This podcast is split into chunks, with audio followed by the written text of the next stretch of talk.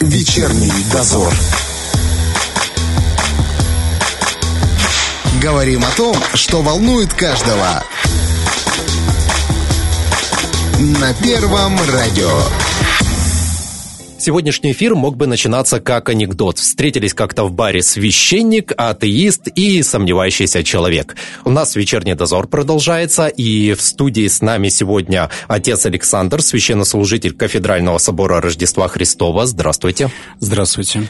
А сегодня мы будем говорить о крещении, о традициях этого праздника, откуда он появился, да и вообще, что он сейчас представляет в жизни современного человека и какую роль играет. И вот в обывательском смысле крещение – это, знаете, вот пойти, окунуться в прорубь, выскочить, обтереться, сказать пару слов, и на этом все. А если говорить вот с точки зрения религии, а что праздник подразумевает? Какой в него вкладывается смысл? Праздник Крещения Господня берет свое начало, это получается так, что э, такая грань оканчивания Ветхого Завета и начинания Нового Завета. Угу. И именно исторически такой момент, он раскрывается в Священном Писании, когда Господь перед тем, как пойти на проповедь, он э, идет к реке Иордан, где уже Иоанн, как таковой, готовит э, человечество к э, встрече со Христом. А, но он готовит через то, что он призывает людей к покаянию, к тому, чтобы они изменили свою жизнь, свои взгляды, и через это, через такое чистое такое сердце, душу, они могли принять веру во Христа. И вот Господь, придя на реку Иордан, Он желают тоже принять такой вот...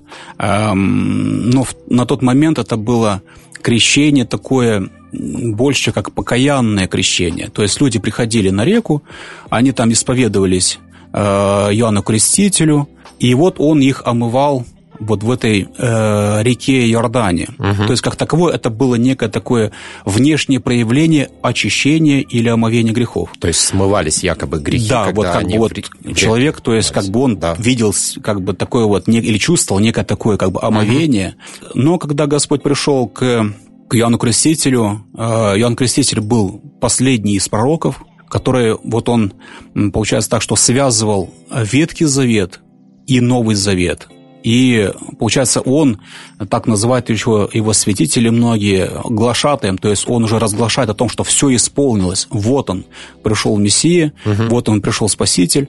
И он, э, как э, человек, такой особой, строгой аскетической жизни, особо духовной жизни, он почувствовал, что э, пришедший к нему Христос необычный человек, который пришел к тому, чтобы э, ну, омыть свои грехи, можно так сказать, в купеле реки Иордан. Иоанн Креститель почувствовал такую вот э, особую благодать, и он говорит, что я недостоин тебя крестить, ты угу. должен меня крестить. И вот, э, ну, Христос все-таки настаивает, они входят в воду, совершается как таковое, э, ну, больше не крещение Христа. Потому что возникает много вопросов да, по поводу крещения. По поводу крещения. А нуждался ли Христос так. в крещении? Так. Не нуждался. Само крещение, э, сам вход Господень в воду, это был метод освящения этой воды к тому, чтобы впоследствии все угу. человечество получило избавление от греха. Угу. И вот Господь входит Э, в реку, происходит как бы освещение вот этих э, водного естества, которое уже наделяется такой благодатью, силой, которая уже впоследствии может спасти все человечество, омыть от первородного греха, преобразить его. И вот с этого момента берет свое начало крещение всего человечества, как таковое, uh возможность а, очистить э, или преобразить свою душу, да, и стать членом церкви. Подождите, получается, тогда в этот день достаточно просто пойти и окунуться в реку? Больше ничего не надо? Иоанн Креститель призывал изначально к покаянию, то есть он требовал какого-то осознания, понимания тех согрешений, которые человек сделал. Угу. И э, только после этого понимания, осознания а он как бы допускал этого человека. Угу. То есть это не просто, э, ну, можно было подойти и сказать, что ты мне там э, искупни. Нет. То есть было изначально осознание, понимание. И Иоанн Креститель, можно сказать, как э, человек очень авторитетный в то время, потому что он вышел из пустыни, все люди знали, что он необычный, знали тот аскетический образ жизни, который он вел, в Священном Писании говорится, что он э, и вырос в пустыне, он там э, питался и диким медом, и такими акридами, это маленькие кузнечики, uh-huh. то есть э, человек необычной такой вот жизни. И вот он когда вышел, его слово, оно было очень, оно отличалось от обычного слова тех первосвященников, тех законников, потому что оно было исполнено больше, знаете, как бы опыта того, борьбы над грехом, э, той мудрости духовной. И поэтому люди и потянулись. Угу. Потянулись войны. Э, как бы удивительно, что эти войны, они э, были большей частью римские войны, которые как таковое никакого отношения не имели к еврейскому народу. Но они при этом тоже хотели как-то изменить свою жизнь. Иоанн Креститель говорит им, ну как бы вы не берите больше положенного, то есть не обижаете и довольствуйтесь тем жалованием, которое вам uh-huh. выдается. Также приходили многие э, мытари, это сборщики податей, тоже, получается, они как бы были евреями, но прислуживали, как бы, получается, Римской империи, и вот им тоже выдавали такие вот указы, что вот вы берите такие вот налоги. Они тоже брали больше, и вот Ян Креститель их обличает в этом и тоже говорит им, вы как бы делайте все по закону. То есть выполняйте свою работу, да, но и не все. выполняйте сверх этого, да? Да. Не обирайте людей там. Да, вот как бы вот э, будьте справедливы и честны. Угу. И вот, вот именно такая проповедь, такое слово назидание, как бы оно ну, подготавливало человечество к принятию Христа.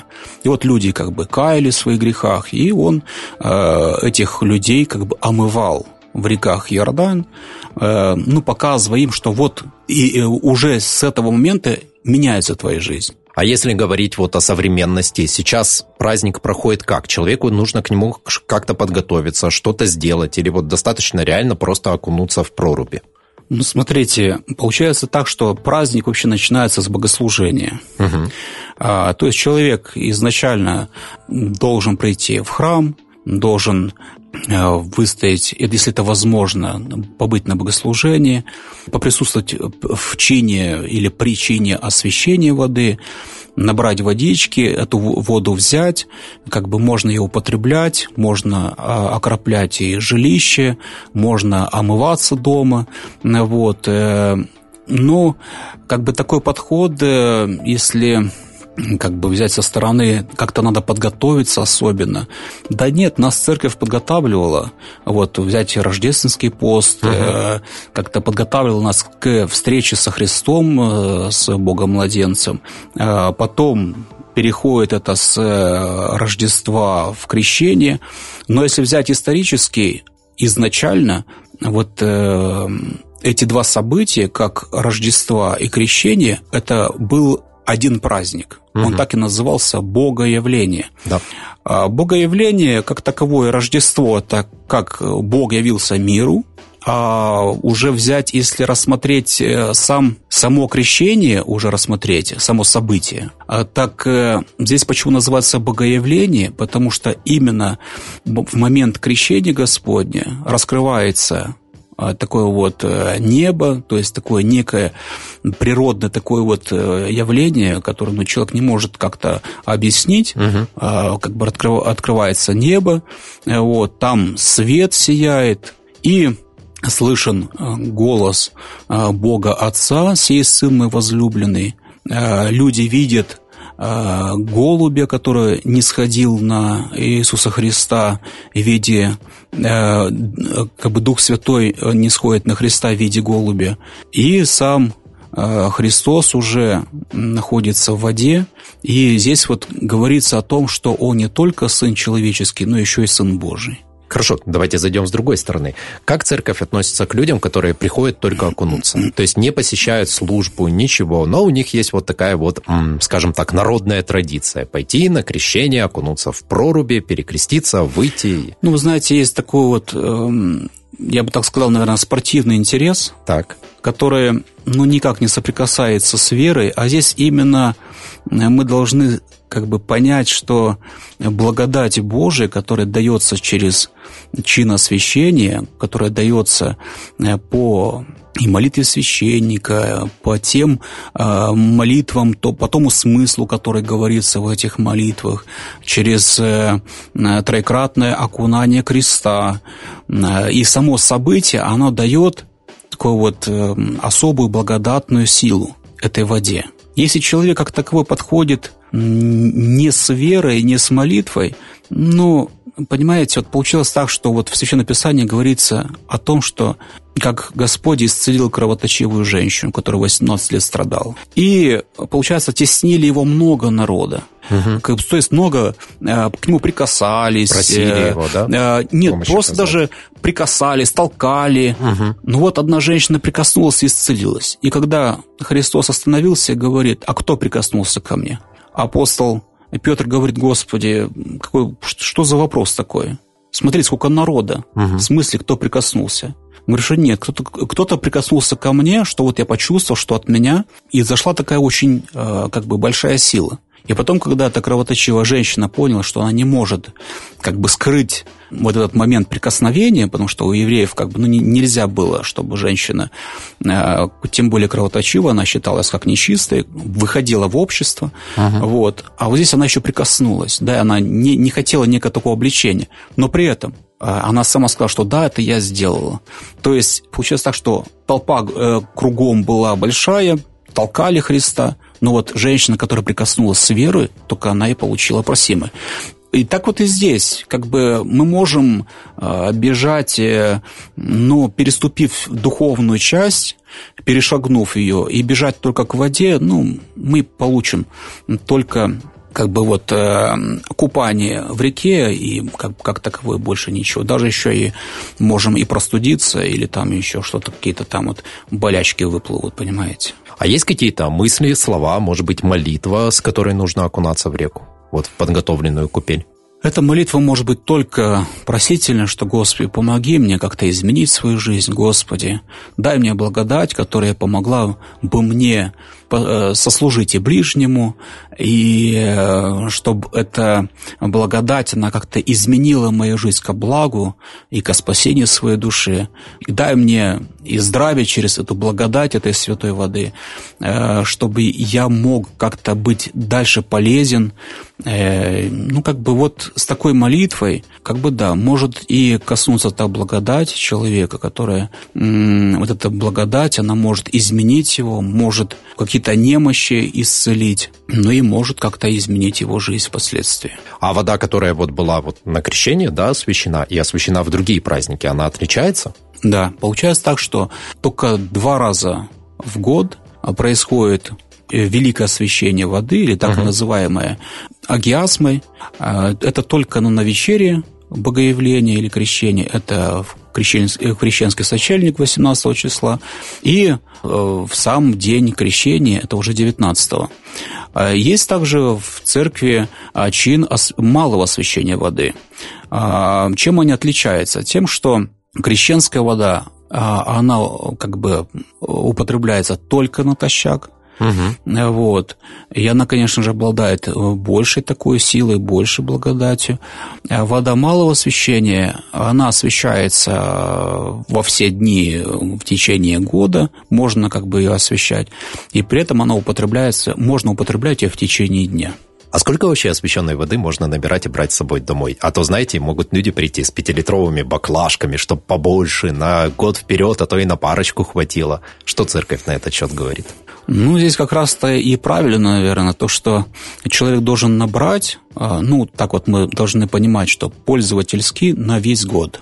А, и человек должен, ну, как бы, исходить из того расхода, как он его употребляет. Угу. Эту святыню желательно употреблять каждый день, после того, как человек встал, умылся, помолился, и берет эту святыню.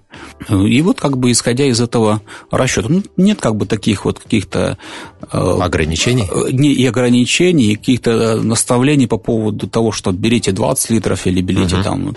То есть человек каждый определяет и э, количество своей семьи, ну и как оно как бы употребляется. То есть церковь нормально относится к тому, что если человек да, хочет много воды набрать. А вот эти вот разговоры насчет того, что вот освященную на крещение воду можно разбавлять с обычной водой, и она не теряет свои силы? Да, есть такое. Если у человека э, крещенская вода, она заканчивается, так э, можно набрать обычной воды, и вот крещенской водой мы крестообразно э, как бы вот вливаем в эту обычную угу. воду. Да, и она становится крещенской. Она также впоследствии не подвергается такому э, испорченности, вот, и можно как бы так вот вытянуть до самого момента уже нового освещения воды.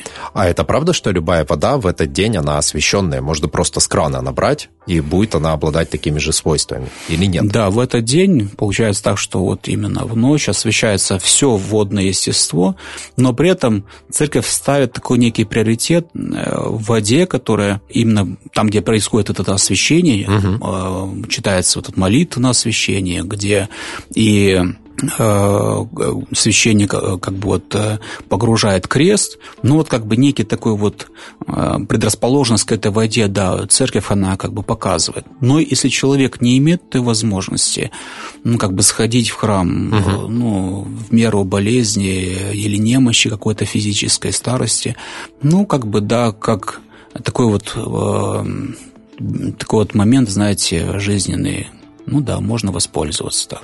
Тогда такой еще вопрос. Как быть, а, когда человек хочет поучаствовать в крещении, да, но ему здоровье как раз не позволяет окунуться в ледяную воду? У нас-то зима на носу. Ну, как таковое окунание в ледяную воду, это не обязательно. Угу. Само окунание, оно берет свое начало, это э, еще Э, с Иордана, берет свое начало с, э, с первых веков христианства, когда это говорится в истории, говорится в апостольском решении, когда вот был собор апостольский, это 54-55 угу. год, там уже упоминается о том, что ну, над, надобно в этот день идти на реку, там совершалось э, освещение этой воды, и люди, которые были оглашенными, то есть люди, которые были на пути к принятию веры, они в этот момент они принимали крещение угу. и становились верными чадами угу. церкви, да. И вот вот именно с этого момента берет свое начало такая традиция, что в этот, э, в этот праздник угу. совершалось большое количество крещений, Э,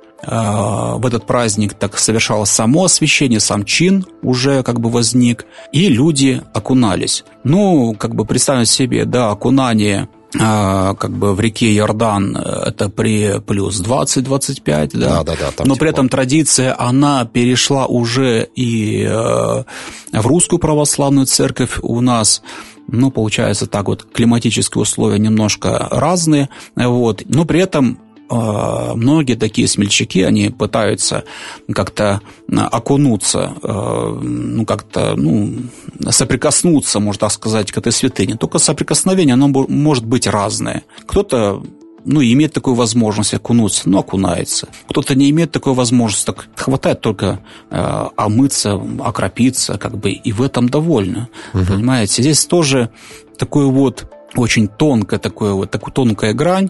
Если человек это делает с верой, то хватит тогда и только лицо омыть. Если человек хочет большего, ну, как бы может окунуться, но при этом это больше, знаете, не церковная традиция, а как больше такая вот уже народная. Народная ставшая, да? Да, которая, ну, как бы так вот, она утвердилась, но при этом церковь и говорит, что, ну, как бы хватает, наверное, и только омыться, и не обязательно окунаться угу.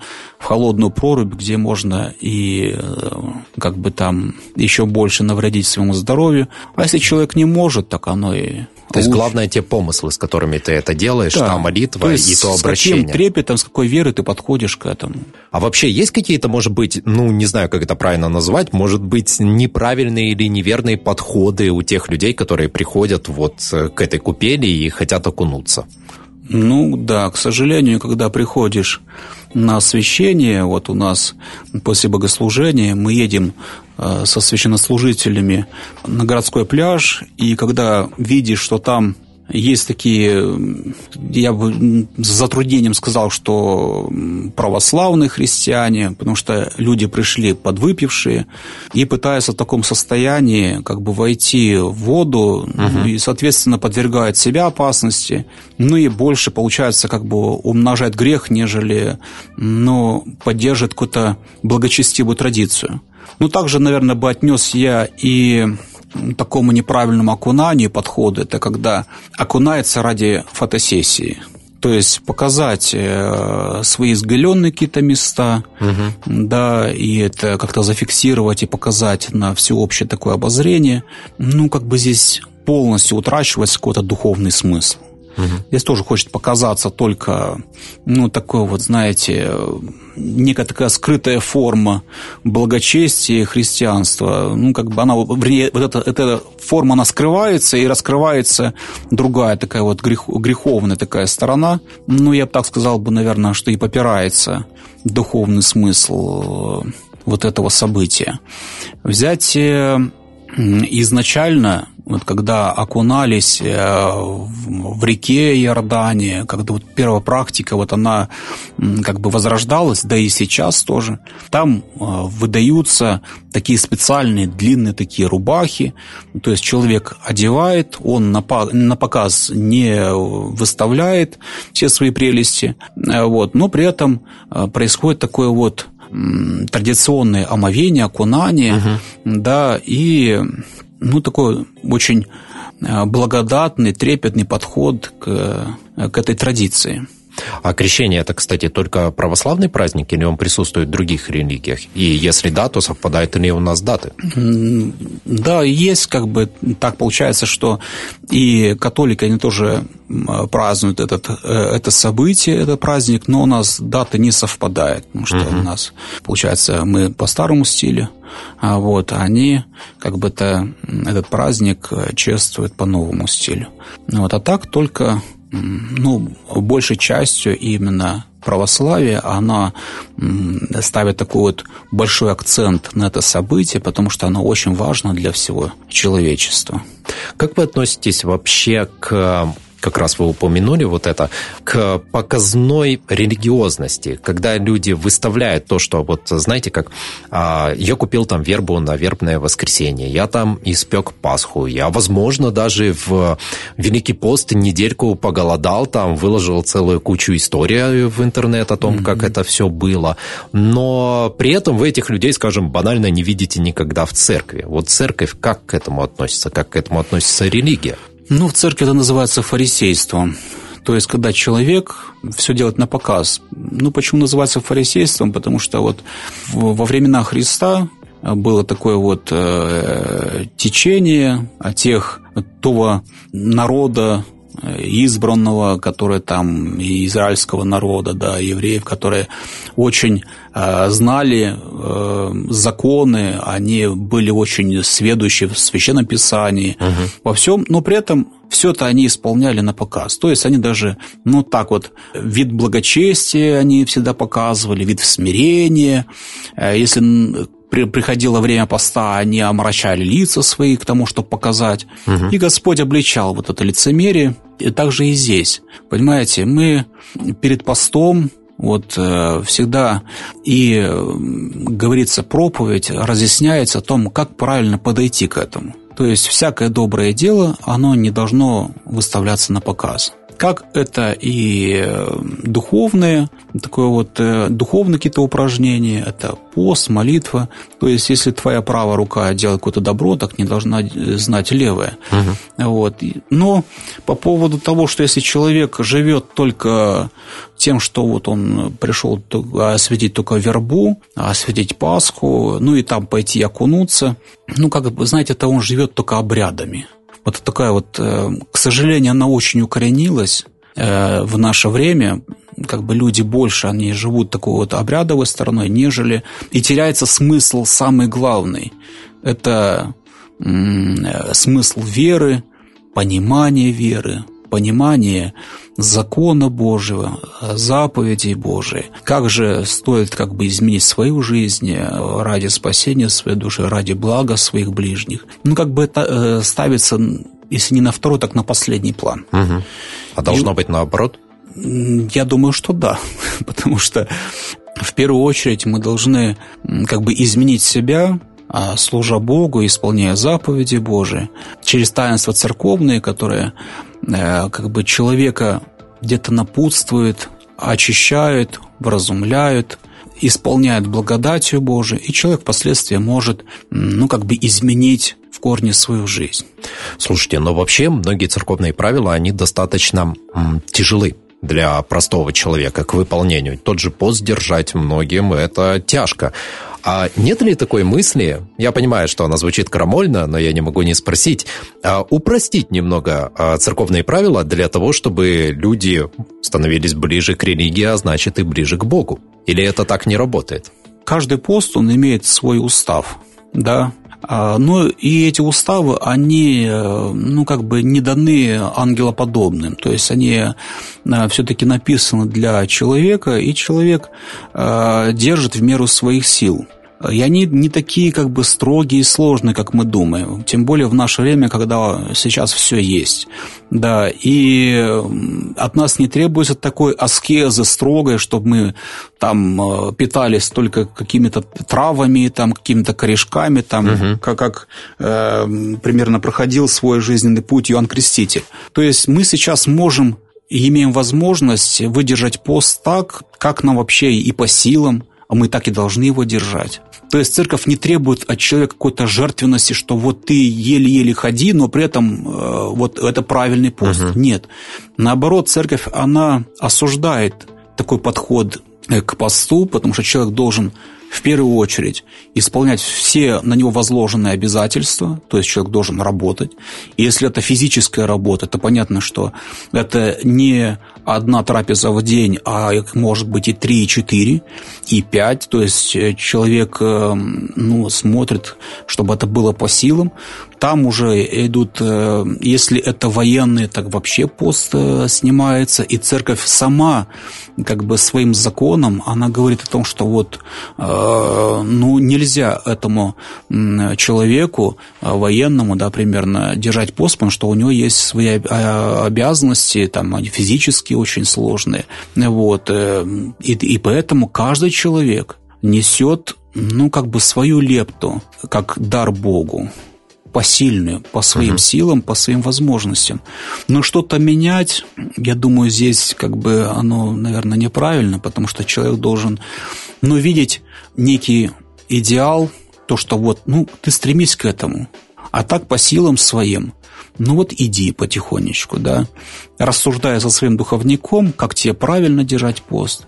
Бывает такое, что человек приходит пожилой и говорит, что батюшка, вот я не могу. Ну вот со священником они рассуждают, да, и если человек пришел, да, пожилой, говорит, что «а мне врач как бы запретил держать пост». Священник очень, ну, как бы вот прислушивается к мнению врача и, ну, как бы, понимаете, здесь уже такой пост налагается на того человека. Примерно, если врач сказал, вкушать 200 грамм творога в день, угу. но священник может сказать, а для тебя будет подвиг, если ты поешь 100 грамм этого творога. Угу. Вот, то есть, вот он, твой дар Богу, вот твои старания, то есть, исходя уже вот из этого. Как церковь относится к гаджетам, интернету, соцсетям, тому, что больше всего нас сейчас ну, развращает и отбирает все наше время? По поводу времени вы правы. Знаете, не сам гаджет вреден. Мне вспоминается такой вот из жития преподобного Сергия Радонежского, когда надо было как бы благословить воинов э, перед света Яслябю на то, чтобы они пошли ну, защитить землю русскую от Мамая. И когда один из воинов сказал, что э, они уже приняли монашество, все, угу. один из воинов сказал, я думал, что я укроюсь от железа в монастыре, но, видимо, я и здесь не могу укрыться. На что преподобный Сергий сказал, что не проблема в железе, не проблема в ноже, потому что ножом мы и хлеб нарезаем, как бы, а проблема в том, что человек неправильно использует вот это. Угу.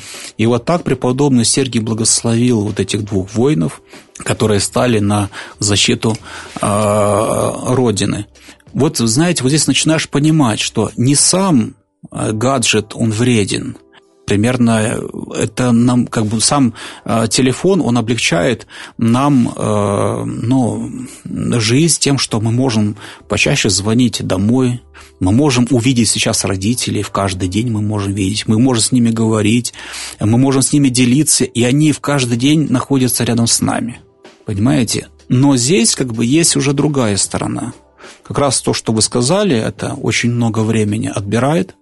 Вот я Э, так случается, что встречаю свою супругу или э, деток с музыкальной школы, вот и вижу молодых, вот они или гуляют, или там просто сидят на лавочке, вроде как на свидании, и они оба сидят в телефоне. Угу. Вроде как они э, вышли погулять, вышли пообщаться, а по сути они как бы как были такие, знаете, в неком таком э, вакууме, каждый индивидуально таком пространстве, э, интернете, так они и находятся. И, к сожалению, это стало большой проблемой. Большой проблемой и в воспитании детей, потому что оно, вот эти гаджеты, э, соцсети, они входят в жизнь наших деток, и они, по сути, лишают детства, понимаете? И вот ко мне приходят очень многие люди с такой проблемой, что вроде как молодая семья, вроде как уже и ребенок есть, но каждый по своим комнатам, каждый со своим телефоном, и даже ребенку суют третий телефон, потому чтобы этот ребенок не, не, мешал. Беспо... не, не мешал, не беспокоил, да? понимаете? Вот это, это реальная проблема. А так, как бы а, мы сами пользуемся тоже Э, соцсетями, вылаживаются какие-то истории, э, мы звоним э, всем, как бы, ну, то есть, как бы, мы пользуемся этим, да. Ну, здесь уже такая вот и сторона, что не было пристрастия, угу. чтобы это не стало таким вот обузой, можно так сказать, и разрушением жизни человека. А как э, церковь относится к обществу потребления? Знаете, когда хочется, вот, чтобы у тебя все было самый дорогой автомобиль, самая дорогая одежда, там, не знаю, то есть в доме, чтобы было вот все, да, и все, и вся энергия, все усилия тратятся именно на это, на вот это вот внешнее проявление того, что у тебя счастливая и хорошая жизнь. Вот э, это очень хороший вопрос, но на этот вопрос я отвечу один профессор, я как-то наткнулся на его рассуждения, они очень мне понравились. А, он Гарвардского университета, он взял баночку и наполнил эту баночку теннисными шариками. Угу. И спрашивает у, у студентов, вот баночка полная? Они говорят, да, полная. Он взял шарики, ну, такой вот, э, меньше диаметром, и закинул туда. Ага. А она уже вроде как полная. Он спрашивает, а теперь полная? Да, теперь уже полная. Он взял в конце, насыпал песка. Говорит, ну, а теперь? И теперь полная. Понимаете? И вот э, на первый взгляд, как бы вот здесь как раз кроется очень глубокий смысл. Того, что если начать заполнение баночки с песка – вроде та же, как бы, ну, тоже последовательность, только с, с другой стороны. Так только песок войдет и больше ничего. Угу. Так вот, вот эти крупные шары, это есть семейные ценности. Они очень важные, нужные, да, это духовные наши ценности. А уже потом это те бытовые какие-то моменты, это песок, те, я бы уже, наверное, поставил вот как раз песком это, ну, они тоже могут войти в нашу жизнь, да, ну, как бы мы, мы не без этого, но при этом это не должно быть нашей главной целью угу. в жизни.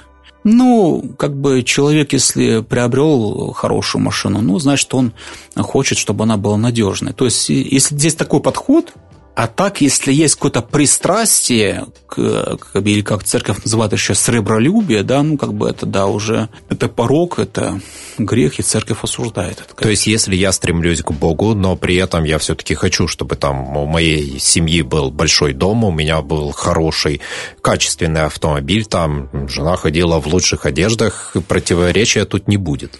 Смотрите, если рассмотреть э, жизни царей, императоров, которые были верны Богу в служении своем, Отечеству, им это не помешало. То есть они ставили, я снова повторюсь, приоритеты, то есть духовные, семейные ценности, да. А если оно как бы есть и тебе боженькой дается, так пускай это не будет основой твоей жизни. Ну, так есть дом, ну, это хорошо как бы пускай твои детки живут там и радуются, и ты угу. будешь радоваться вот э, в этом доме своей, со своей семьей. Ну, как бы здесь нет. Само не проблема, вот церковь говорит о том, что не проблема богатства, а пристрастие к нему – то есть, когда богатство становится самоцелью твоей да, жизни. то есть образом жизни. И в этом образе жизни теряется семья, семья теряется, да, как таковое дети не чувствуют своих родителей. Угу. Вот это, да, вот это проблема.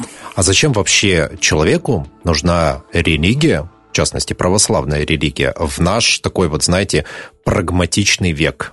Ну, век может быть и прагматичный, но человек остается тот же тот же со своими какими-то немощами, со своими страстями, со своими слабостями. И церковь, она помогает человеку дать правильный курс в этой жизни. И, как я и говорил, что да, поставить какие-то приоритеты, то есть раскрыть человеку глаза. То есть церковь является неким таким вот голосом совести, как бы некий такой ручник тому, чтобы человек, подожди, не спеши, оглянись, посмотри.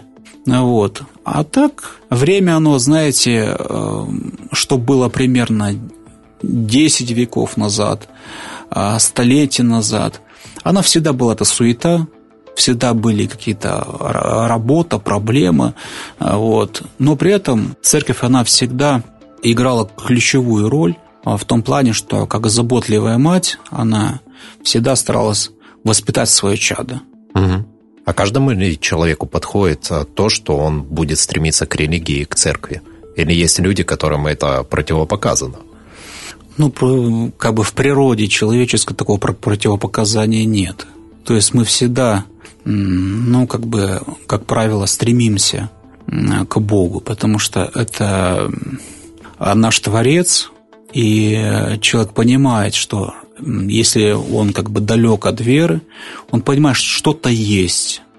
И вот это что-то есть, оно помогает человеку, ну, как-то вот э, все-таки приблизиться к тому пониманию о, о Боге, о Творце.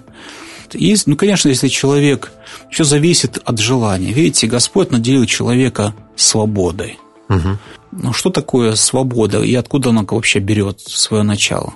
Если взять, рассмотреть в Священном Писании, когда Господь, э, сотворив человека, Адама и Еву, и вот в этом Эдемском саду он насадил дерево познания добра и зла. Угу. Ну, Господь сказал, что вот возьми все, вот эти блага, вот эти вот эдемские, да, вот тебе, вот тебе вечная жизнь, вот тебе нет ни болезни, ничего. Вот даю тебе все, но при этом вот этого дерева не касайся. То есть Господь наделяет человека свободой. Он не хочет, чтобы этот человек насильно любил, исполнял волю э, Отца и Творца своего. Нет. Он говорит, что вот прикоснешься, э, как бы вот умрешь. Понимаете? И вот Господь, наделив человека свободой, ну, как бы он, э, конечно же, сказал о том, что показав путь, вот, пожалуйста, через церковь, через исполнение заповедей, ты можешь как бы э, обрести вновь то место, которое некогда потерял через грехопадение. Ну и у нас крещение сегодня. А ваши пожелания в преддверии праздника? Я бы хотел пожелать в этот светлый, радостный праздник крещения Господня всем благодати Божией, мира, душевного мира, внутрисемейного мира, мира в нашей республике, чтобы Господь наградил миром и всю землю. Хотелось пожелать всем радиослушателям крепкого здоровья и чтобы Господь хранил всех нас на а, долгие лета нашей жизни, на многое благое лето. Спасибо вам большое. У нас сегодня в гостях был отец Александр, священнослужитель Кафедрального собора Рождества Христова. Спасибо вам. До свидания. А для вас, друзья, сегодня работали Валентина Демидова и Роман Трощинский. Всем пока. Вечерний дозор.